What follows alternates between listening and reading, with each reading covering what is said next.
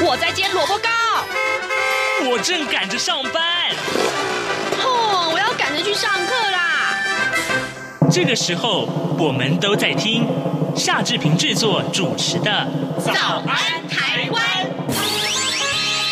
早安台湾带给你最热门的时事访谈，最感动的人物专访，最直接的民意表达。对，让我们一起收听《早安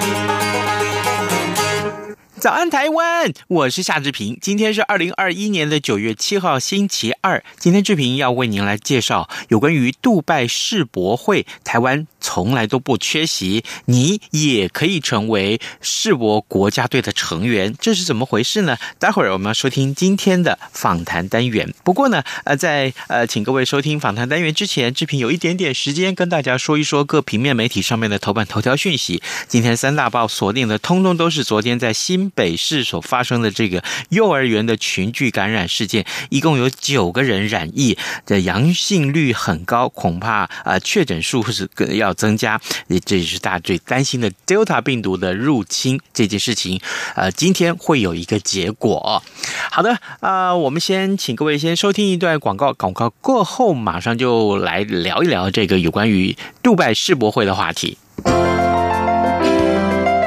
有人形容二零二零年是台湾的 Parkes 元年，使用手机可随时随地收听的形式，滋养了听觉，丰富了视野。而你也加入了 Parkes 的行列了吗？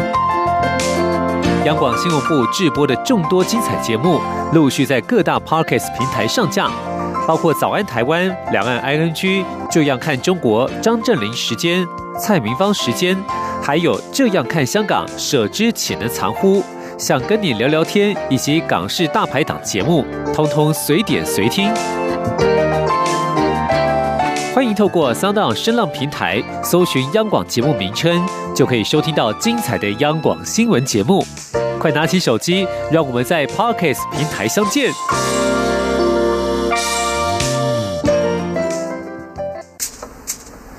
早安，台湾。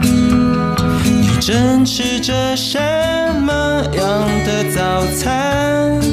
吐司加火腿蛋，咬一口，然后收听中央广播电台。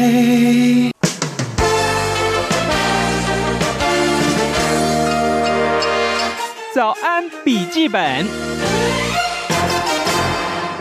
这里是中央广播电台台湾之音，您所收听的节目是《早安台湾》，我是夏志平。各位听众，今天我们要介绍这个有趣的话题。我不知道大家长期以来收听《早安台湾》，是不是对过去我们所介绍的议题还有所印象呢？各位还记得吧？我们曾经有过一次，那也是创纪录过的一次哦。我们邀请了七八位的受访者来到《早安台湾》的现场，一早接受我们的访问，聊聊。台湾怎么去参与当年的世博会？好，哎，世博会，呃，时间悠悠一过啊，现在又要举行了。接下来这一届世博会要在什么地方举行呢？今天啊，今天啊，志平再度邀请到台湾的民间参与世界博览会的发起团队，哎。这个团队今天有两位的受访者也要接受我们的访问。第一位我要介绍的是发起人苏明，哎，苏明你好，呃，各位观众大家好，是谢谢。另外一位啊，他人远在美国啊，这是这个团队的创意总监卢德兴，哎，德兴你好，嗨，主持人好，大家好。好，谢谢你。是这样子的，呃，苏明，我想先请您给我们介绍一下，因为我上网 Google 了一下，这个杜拜世博啊，就是二零二零应该要举行啊，可是因为疫情的关系延到今年，这当中转折是什么呢？其实因为这里面他们本来是要在二零二零年举办比较盛大的这个中东有史以来第一次举办世博会嘛。那在杜拜这边，其实因为他们其实也准备很久。那因为疫情的关系，其实大家如果还记得的话，是连同东京奥运都一起延期的。所以其实他们是主因是因为疫情，当时在欧洲的疫情还非常的严重，所以他们就直接延档一年。嗯，好，也就是说，在二零二一年的十月一号要展开了。对，嗯，那会延续到明年喽。对，它会延续到明年的三月。那所有的世博会，它都是举行半年为标准了。嗯哼，以半年为标准。好，那么来德兴，所以接下来我想请教你，你跟苏明，你一块儿来规划，就是怎么样去参与呃这个这一届的杜拜世博。那么这当中有什么样的创意，或者说到目前为止你们的发想，还有一些过程，我要请德兴为我们介绍。就是呃，从疫情发生之后，呃，群众就开始一直在讨论，就是 new normal，就新常态这这个概念。也就是说，我们开始慢慢习惯，就我们在家里面你可以工作，那我们一样在云用云端的空间或云端技术，我们还是可以维持自己的生产力。所以这个时候，例如就像 AR 或 VR 这样沉浸式的科技，就开始慢慢变得越来越重要。也就是说，我们现在现实世界其实已经脱离不了虚拟世界的介入还有帮助。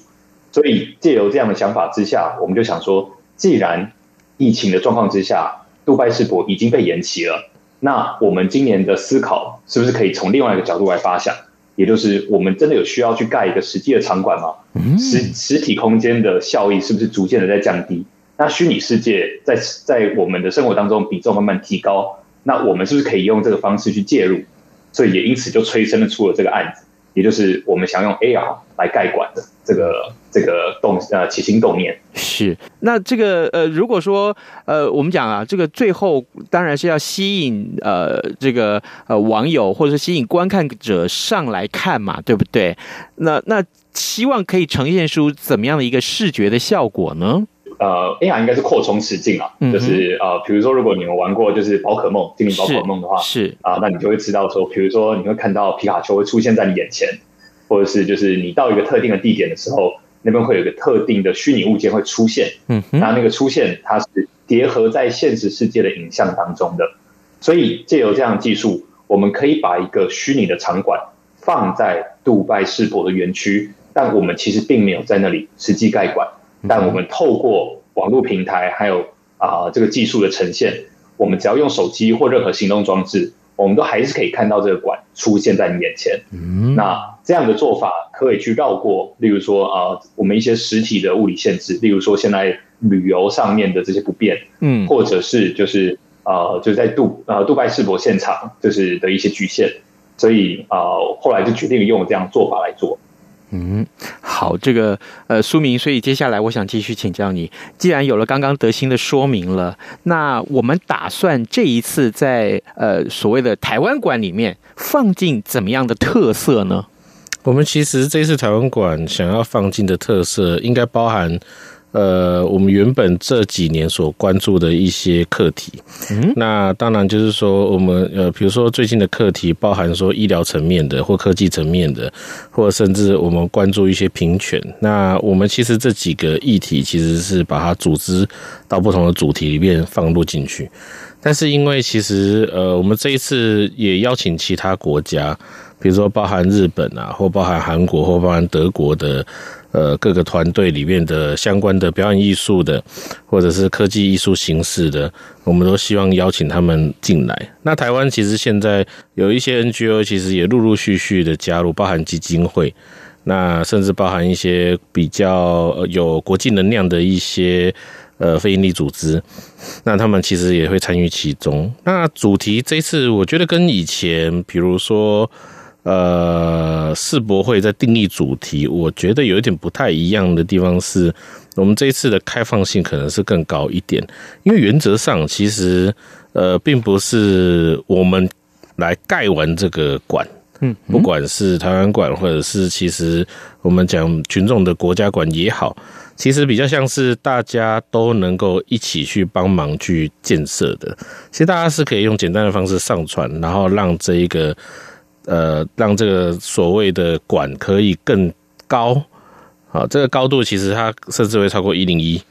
甚至会超过阿里发。那我们有一个设定是让大家都在这个轨道上，其实大家都会一直长高的。那我们希望大家其实一起来参与这件事情。嗯，这个呃越来越高的概念，对它呃步步高升嘛。其实这个概念，我觉得也是跟德兴这边其实讨论中。呃，我们自己觉得蛮特别的一点。然后这一点其实我们是希望，所以其实是不是由一个策展团队就定好这个题目？我觉得倒倒不一定。这件事情我们是开放来看，有可能其实。呃，民众所上传的，像我们现在其实推动一个预约，就是你其实是可以上传你自己的内容，嗯，然后包含文字跟图片。那在这边的当中，其实组织的这个馆的这个过程里面，很难说它特定有什么样的主题，就是我们现在想的主题，也不见得是到时候民众真正。关心的一个主题，嗯嗯嗯嗯，好，这个当然主题的这个规划，可能接下来我们还要再花时间去去思考了啊，是这个意思。嗯、其实我觉得，我我心态反而是觉得，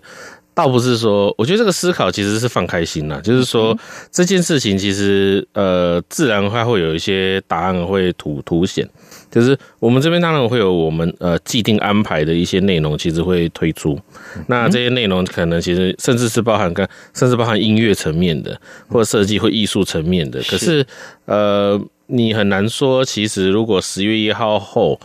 真正的很多民众他上传不断的叠高了这一个楼好了，嗯哼，这一个馆不断的被叠高，是那他们会想表达的会是什么？所以这一次跟。呃，世博会的这个主题的回应，我觉得有一点呃，跟以前不大一样。那因为如果我们看到冬奥，其实本身其实是因为疫情而导致这是最特殊的奥运的话，世博会也也是，这应该是也是一百多年来这一次的世博会的情况也会非常特殊，也恰巧。它的主题其实也是科技跟分享概念相关的这一个呃主题，它的大会主题是。那我们借此用这样的一个方式去回应这个主题，我们觉得这件事情的共享度更高，开放度更高，然后同时是用崭新的科技去呈现出一个大家想象的国家观。是的，各位听众，今天早上志平为您来探讨这样的主题，就是呢，呃。杜拜世博哦，本来应该是在去年要举行，但是呢，因为疫情的关系而延后到今年。今年的十月一号，杜拜世博就要正式开展了。但是呢，但是呢，其实台湾的这个参展团队并没有。呃，选择沉默啊，反而是跟过去这几届一样，我们有积极的参与。各位还记得吗？二零一零年的时候，上海世博，你是不是曾经很大力的去参与呢？呃，是不是曾经真的是去排了长龙去在那边看的啊？那么当然了，上一次是二零一五年的米兰世博，我记得那个时候我就曾经请呃苏明来到节目中跟大家聊这个话题了，对不对？没错，嗯，六年前啊，六年前。好，那接下来。来，我想再请教苏明回答这个问题，就是呃，过去的啊参设计或参与的经验，带给你这一次有没有什么样的一些不同的感受？我觉得大家关注这件事情的看法比较不一样。嗯，对，我觉得过去其实大家比较想要我我能够去好像去替代某某一个，比如说替代是帮忙政府啦，嗯，或者是帮忙帮忙那个。呃，原本我们的遗憾去做的一些事情，嗯，啊，这个动力，那我觉得转变到现在的话，比较像是那我们为自己能够想的事情是什么？嗯，那那因为其实呃，为自己去想一件事情，其实我觉得是这几年其实比较比较，我这个解释其实可能大家会误会，就是说所谓为自己想，是不是一直？不是啊，我们一直以来都是为自己想，可是可是你有没有？为自己认真的去想一个，就是相对其实有有深度的事情，我真的觉得是这几年，嗯嗯，对，因为过去我们对我们自己周遭的其实事物啊，其实是比较单纯的啦，就是说，呃，大家都会要追求某些特定的标的啦、功成名就啦等等的，嗯嗯，可是是这几年大家替自己的。个人想的比较深入一点，我觉得这是一个时代的一个氛围。是好，那么当然了，呃，民众可以呃，经由呃这个上刚刚两位的解说，民众可以把自己想要抛上来的东西呃传上传进来，那也就是说呃这个馆会越叠越高，内容也会越来越丰富。呃，可是呃德兴，我想接下来请教你啊，我们的另外这位受访者就是发起团队的创意总监卢德兴，德兴啊，我想继续来请教你，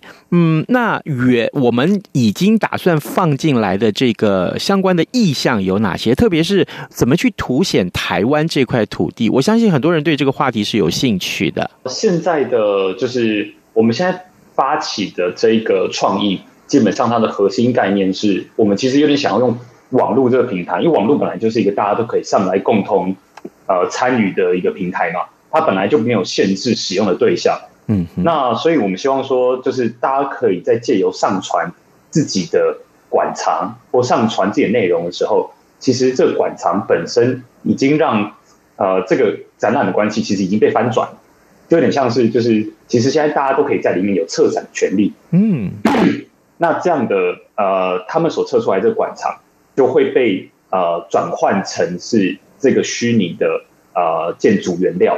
那所以随着馆藏越多。那建筑原料越多，那它就一砖一瓦的众志成城的逐渐堆高。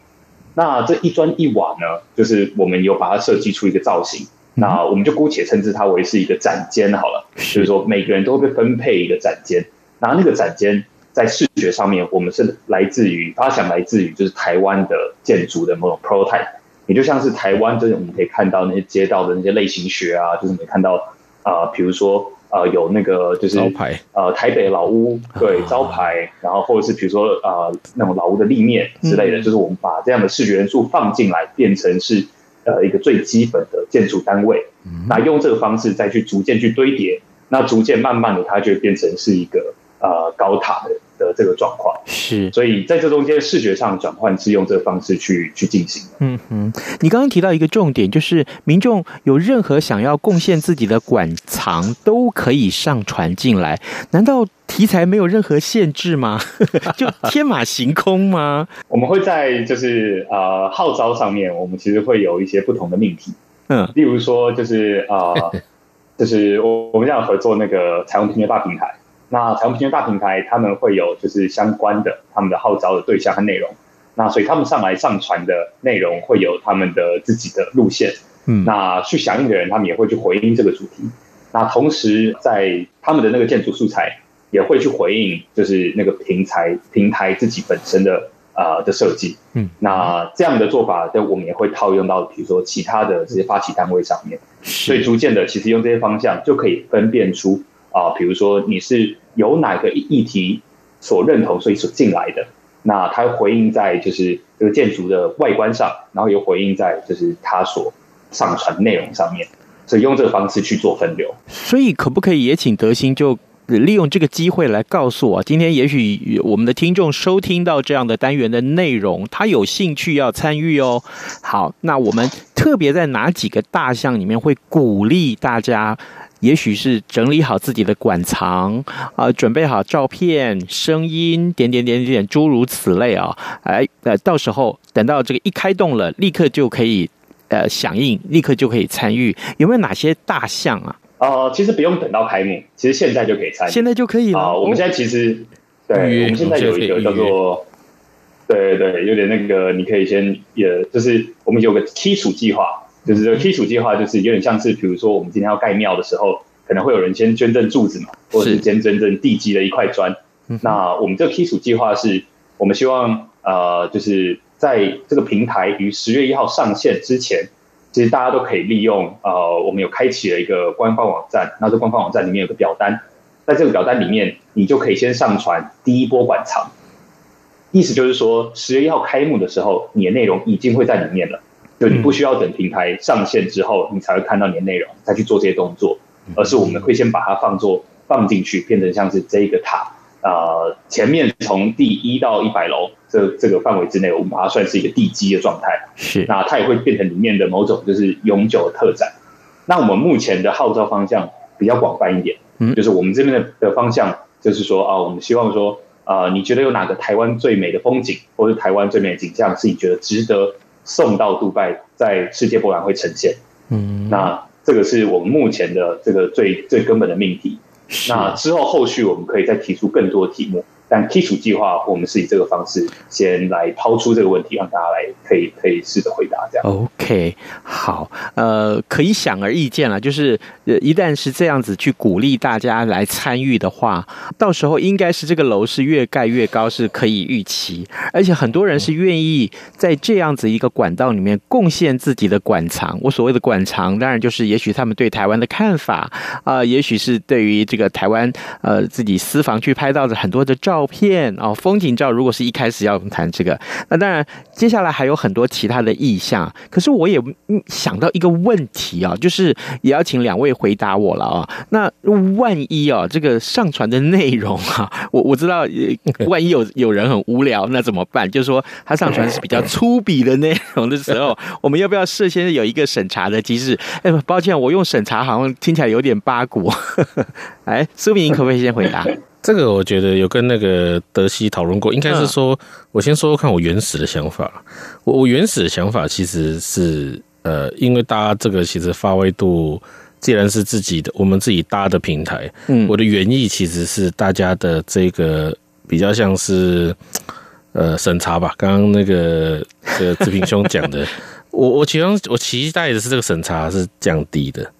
啊，可是因为那个后来其实跟德系有讨论到我们呈现出来的地方，比如说是，比如，比如在台湾的网站的这个法制嘛，嗯，网站上的法制，比如说不能卖酒啊，这个也是台湾 规定是不能卖酒。那相相关这个就是有一些有一些画面其实不妥的，或者是说大家就放了一些那个就是不雅的照片的话，嗯嗯，呃，我们应该是应该是说。这部分可以得心回答，是说我们是用审查的，还是用什么方式解决问题？解决这个问题，就是呃，基本上来说，呃，我觉得以最刚开始的起心动念啊，就是刚刚书明所说的啊、呃，就是因为这里面其实是大家都可以去投入内容，所以呃，这个高度越高，其实对我来说，它也是就是文化高度越高，因为它文化高的多样性越高，那所以我觉得，其实，在这样的状况之下。我们是不希望说有一个太精确的一个审查机制，嗯，但我们回到最根本的执行面上面，